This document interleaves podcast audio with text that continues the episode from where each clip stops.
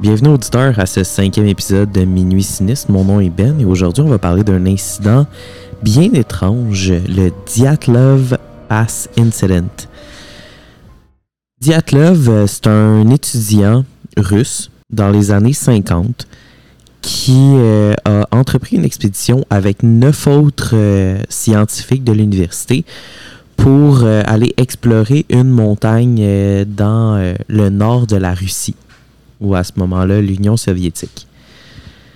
Dyatlov, euh, c'est un jeune homme de 23 ans et son prénom c'est Igor. Il est accompagné par, et là je suis désolé de la prononciation des noms euh, russes, mais euh, je vais faire de mon mieux pour leur faire justice. Donc il est accompagné de Yuri Doroshenko, de Lyunda Dubinina, Yuri Krivonichenko, Alexander Kolevatov, Zinaida Kolmogorova, Rustem Slobodin, Nikolai Thibault Brignol, Alexander Zolotariov et Yuri Yudin. Et le tout commence le 13 janvier 1959, où les 10 jeunes prennent le train de Sverdlovsk jusqu'à Serov, en Russie. Par la suite, très normal, le 24 janvier, ils arrivent tous à Serov le matin et, euh, ben, drôle d'incident un petit peu, là, euh, Krivonichenko est détenu pour sollicitation et aussi pour euh, chanter trop fort dans la rue. Finalement, il va être relâché le, jour même et le 25 janvier, ils arrivent par train à Ivdel pour reprendre un bus pour Visailles. C'est quand même un long périple pour arriver à leur destination finale, mais ils font vraiment d'une traite et ils prennent ça jour par jour. Donc le 26 janvier, il y a un camion qui va les amener dans une communauté pour la traite du bois qui s'appelle District 41, près de Visailles. Le 27 janvier, ils vont engager un traîneau pour les amener jusqu'au North 2 euh, Mining Settlement à Lovzna River. Mais le 28 janvier, Yuri Yudin, il va retourner à Visailles parce qu'il y a un problème de santé, puis il se dit qu'il pourra, il sera pas capable de suivre les autres pour la randonnée parce que c'est une randonnée qui est quand même assez intense, surtout quand on est en plein milieu de l'hiver au nord de la Russie. Donc le 29 janvier, le groupe des neuf restants vont partir en ski jusqu'à Aspia River et ils vont passer la nuit là-bas. Le 30 janvier, ils vont installer leur tente sur les abords de la rivière Ospia et finalement, le 31 janvier, entreprend la grosse, grosse euh, expédition euh, tout équipée. Et ils vont tenter de passer par le côté le plus rapide pour accéder à ce qui est aujourd'hui appelé le Dyatlov Pass. Par contre, ils vont devoir rebrousser chemin et retourner au campement au Aspia River. Le 1er février, ils vont décider d'alléger leur sac en laissant leurs provisions dans la neige pour quand ils vont revenir et ils vont à peu près dévier de leur chemin d'un, euh, d'un 500 mètres pour pouvoir euh, arriver à leur fin et ils vont réussir en couvrant 2 km au ski et ils vont planter leur tente sur le côté nord de la montagne Kolatsiakel. Le 2 février, mystérieusement, tous les membres du groupe, les neuf, décèdent. Ils sont décédés dans la nuit du 1er au 2 février. Le 12 février étant censé être de retour à Visailles et tout le monde trouve ça vraiment très étrange. Entre autres, Yuri Yudin qui lui était resté à Visailles pour les attendre et il n'y a pas personne qui a de leurs nouvelles. Fait que finalement, le 21 février 1959, il y a un groupe qui va être déployé de sauvetage pour aller les secourir. Et le 26 février, deux membres du groupe de, sauvetage vont retrouver la tente. Ces deux membres-là, c'est Slobtov et Charavin, vont retrouver la, la, la tente tassée sur le côté, au fameux Dyatlov Pass. Le 26 février, également, euh, le procureur Vassili Tempala va ouvrir une enquête officielle parce que ben, c'est étrange qu'il ne soit pas capable de retrouver les jeunes, les neuf jeunes, qui semblent avoir juste disparu comme si de rien n'était, et euh, que la tente soit encore là, enneigée. Mais ce qui est encore plus étrange, c'est quand ils vont retrouver la tente, le zipper n'est pas ouvert, mais il y a une entaille faite dans la tente de l'intérieur vers l'extérieur, comme s'ils avaient dû fuir la tente le plus rapidement possible en état de panique. À noter que ces 10 jeunes-là, ben, c'était des jeunes qui étaient quand même expérimentés avec la randonnée. Là. Fait que ça, c'est, très étrange qu'ils aient décidé de faire ça comme ça.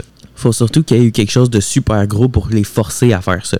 Donc finalement, le 27 février, Slobtov et Charavin, encore une fois, vont trouver les corps de Doroshenko et de Krivonichenko. Les deux euh, sont couverts de à peine quelques vêtements. Ils ont quitté la tente, semblerait en panique, sans se couvrir, puis on s'entend que c'est une nuit de février. Dans le nord de la Russie, il faisait comme moins 40, avec des super gros vents puis beaucoup de neige. Fait qu'est-ce qui a poussé des jeunes personnes à courir à leur mort, littéralement, parce que tu peux t'attendre à mourir d'hypothermie si tu es pour quitter aussi rapidement ta tente. La même journée, le 27 février, euh, le groupe de secours de Mensi Kurikov va retrouver le, corps de Diatlov en même condition que Duroshenko. Donc, quasiment nu, là, avec très peu de vêtements. Lui aussi, il va être mort de froid, dans la neige. Euh, et un petit peu plus tard, cette même journée-là, euh, le 27 février, il y a un chien de secours du groupe de, de Moïsev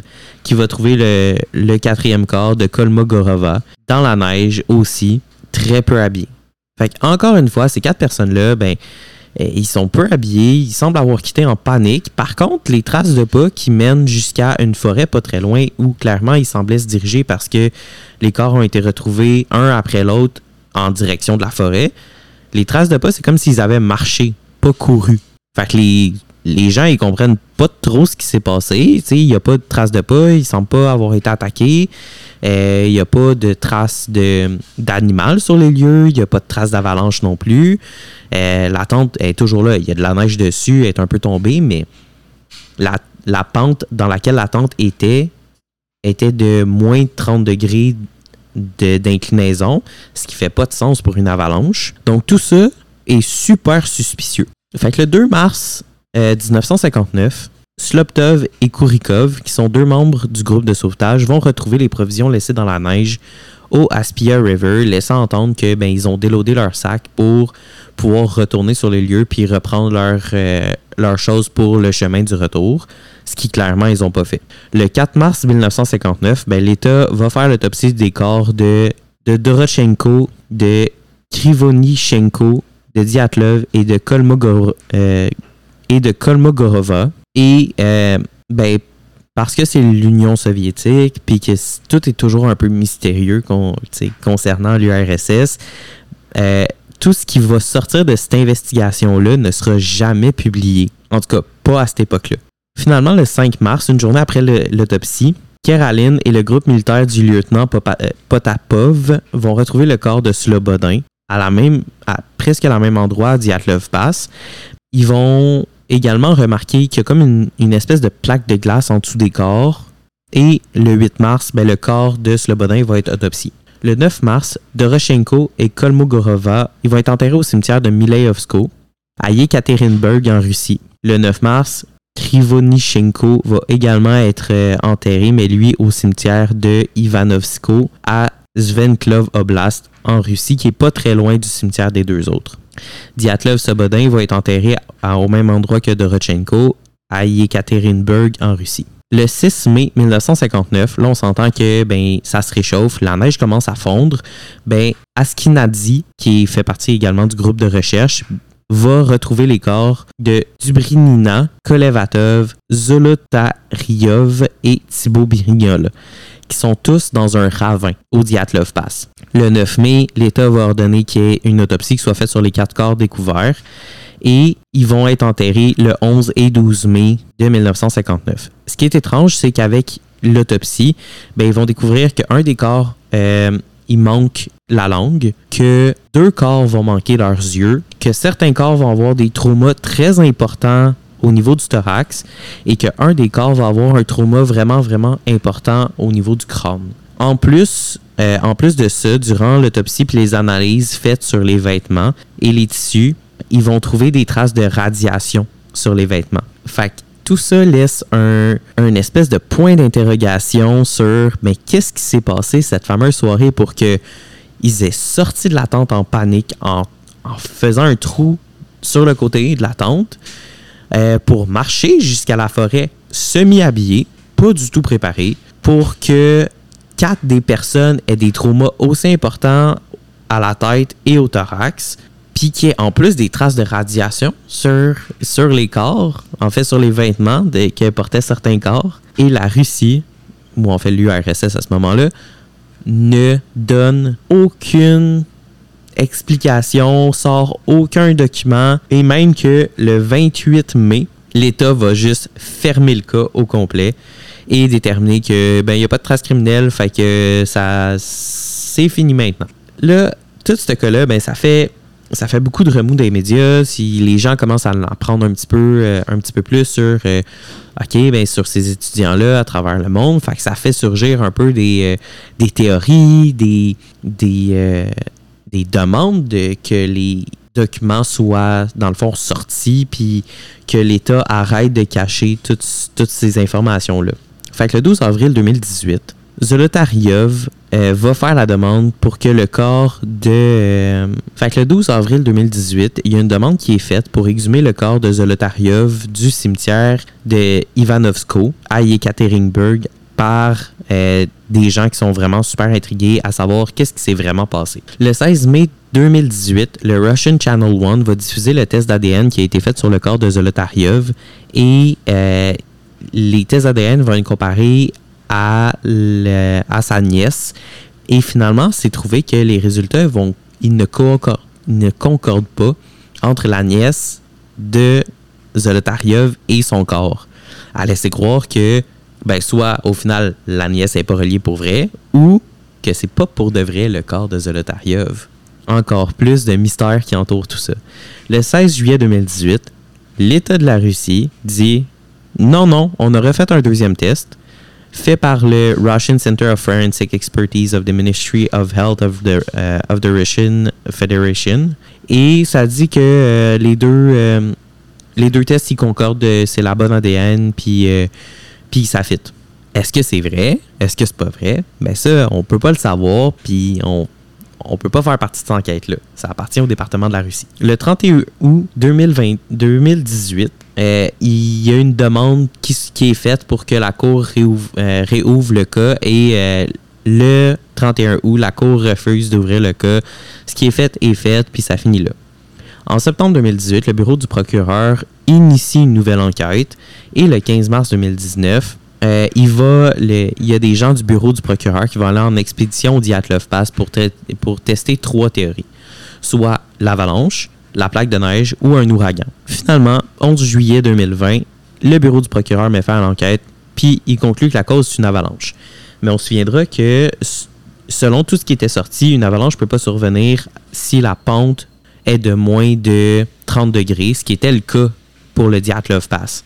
Par contre, le 28 janvier 2021, Johan Gaume, qui est un rechercheur, qui est un chercheur suisse, et Alexander Puzerin, qui est un géologiste euh, vont, publier une étude qui démontre que l'avalanche est une, est une possibilité très probable malgré les conditions très rares du fait que la pente est à moins de 30 degrés et que euh, il n'y ait pas eu de, de, neige qui est tombée cette soirée-là.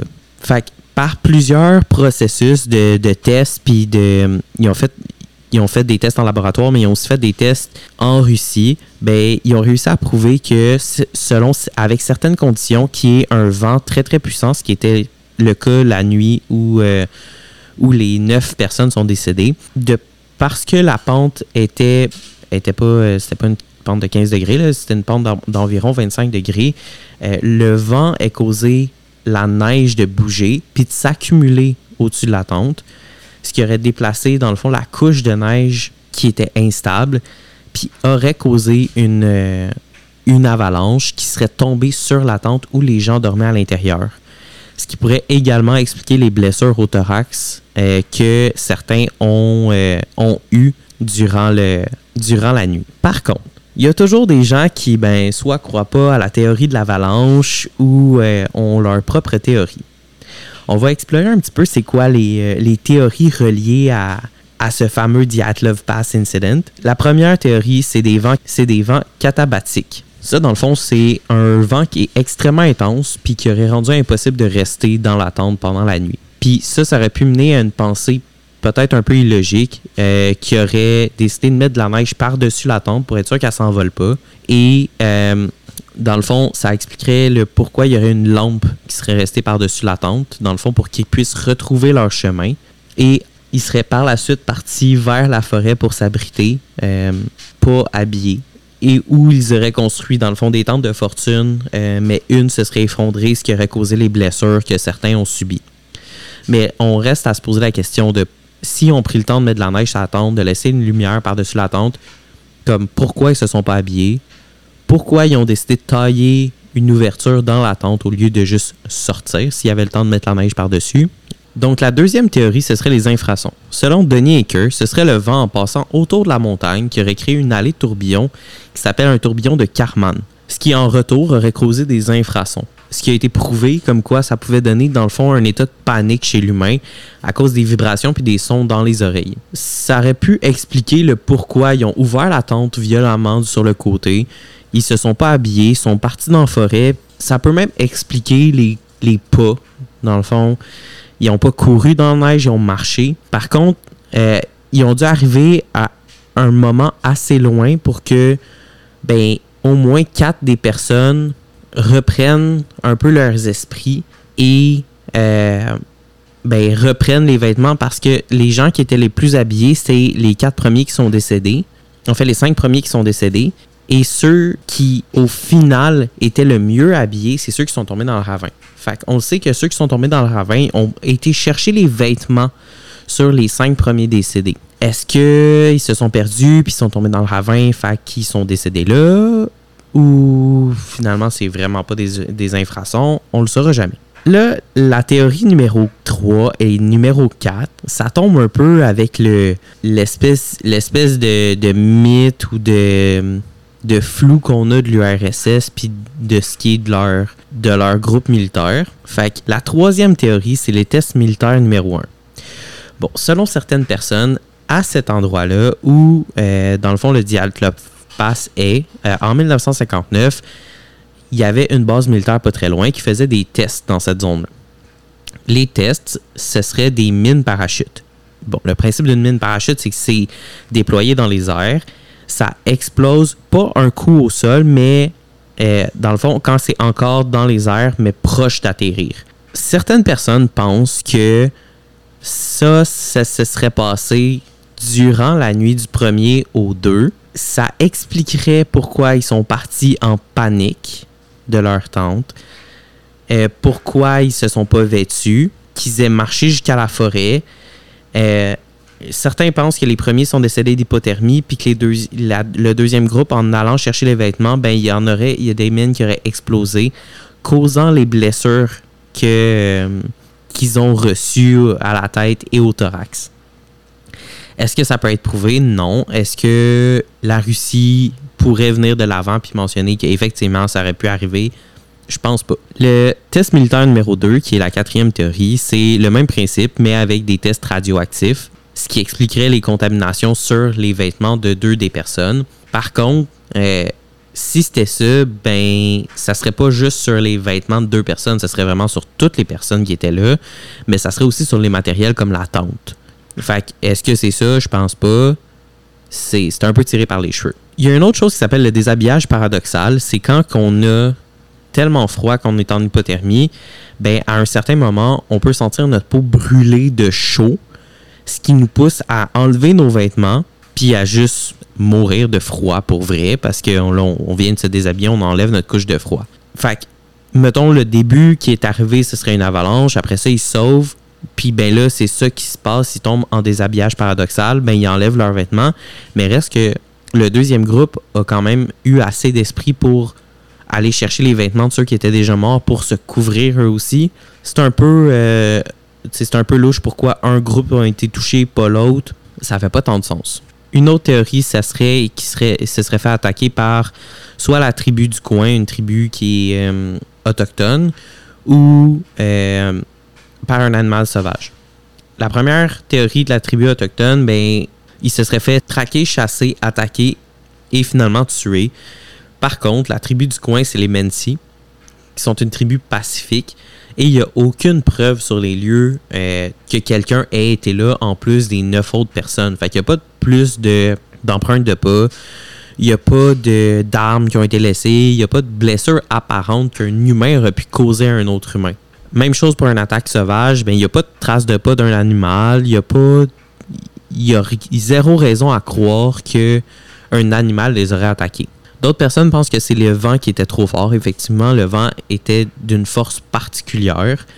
Et les gens pensent que euh, ça aurait pu, euh, dans le fond, le vent aurait pu euh, emporter une personne et que les autres, les huit autres, se seraient partis à course pour aller chercher la personne. Mais c'est un groupe qui était expérimenté en montagne, qui était expérimenté en randonnée.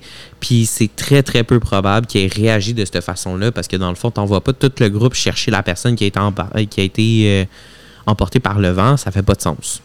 La dernière théorie, ce serait un problème romantique. Il y a des gens qui disent que dans le fond, parce que tu avais deux femmes puis tu avais sept hommes, euh, qu'il y aurait eu, dans le fond, une espèce d'explosion de conflit euh, d'ordre romantique ou sexuel. Les esprits se sont échauffés, ça a dérapé, puis là, ils ont commencé à, se pogner les uns les autres. Euh, mais selon Aker, qui a fait un documentaire sur le sujet, c'est très, très improbable parce que c'était un groupe qui était super harmonieux. Puis tout ce qui était romantique, c'était vraiment juste du flirt, puis des crushs. Puis à ce moment-là, ben, il n'y avait rien pour en plus attisser tout ça de, comme la drogue. Puis le seul alcool qui était présent, c'était une petite flasque d'alcool médicinal. Là, il y a d'autres théories qui parlent de Yeti, euh, d'extraterrestres. Là, ça, ça, ça vous appartient. J'ai rien particulièrement trouvé qui prouve que ça pourrait être un Yeti ou des extraterrestres. Euh, puis il n'y a pas personne non plus qui a pu le prouver, clairement. Mais ça reste un, mystère. Euh, très, très spécifique puis très, très pointilleux. Fait que si ça vous tente, euh, ben, sur Internet, il y a plusieurs, plusieurs choses qu'on peut aller voir puis visiter. Euh, sur le site diatlovepass.com, euh, c'est deux personnes qui se sont spécialisées vraiment sur cet incident-là, qui ont créé un site extrêmement complet avec les rapports d'autopsie, avec vraiment des, des photos puis des textes très, très détaillés. Le site a été traduit en anglais. Donc, c'est une option pour aller, euh, voir. C'est sûr que Wikipédia aussi, on peut, euh, aller euh, s'instruire un petit peu là-dessus. Il y a plein de choses comme National Geographic, le, Smithsonian Magazine, History.co, ABC. Il y a plein de sites qui en parlent. Et il y a, l'étude de Joanne Gome et Alexander Puzerin qui est disponible sur Internet gratuitement. Elle est en anglais. C'est quand même assez poussé sur euh, tout ce qui est avalanche avec beaucoup, beaucoup de calculs, mais euh, elle est comprenable. Puis ils ont fait une vidéo en plus sur YouTube euh, qui est super, super facile à suivre. Fait que je vous invite à aller, aller voir tout ça et à vous faire votre propre opinion de ce qui s'est vraiment passé. dans ma tête, moi, tout ce qui est avalanche, j'y crois profondément, surtout avec l'étude qui est sortie. Et peut-être peut-être qu'ils se sont sentis euh, un peu euh, perdus en forêt, sans lumière, sans, euh, sans vêtements, puis qu'effectivement l'hypothermie ait pris la, plus grande partie d'entre eux. D'ailleurs, au final, il y en a six qui sont décédés d'hypothermie, dont Diatlov, Doroshenko, Krivonichenko, Kolevatov, Kolmogorava, Slobodin, les six sont décédés d'hypothermie. Dubrina est décédé d'une hémorragie interne suite à un trauma sévère au thorax. Thibaut Brignol est décédé d'un trauma fatal à la boîte crânienne. Et euh, Zolotariov est décédé d'un trauma euh, thoracique sévère. Et comme on sait, dans le fond, Yuri Yudin, lui, a quitté l'expédition le 28 janvier et finalement est décédé le 27 avril 2013 à l'âge de 75 ans. Sur ce, auditeur, merci d'avoir écouté. Je t'invite à aller faire ta propre opinion de ce mystère puissant de l'URSS, le Dyatlov Pass Incident. Et on se retrouve la semaine prochaine pour un tout nouvel épisode concernant films et séries d'horreur. Bonne soirée.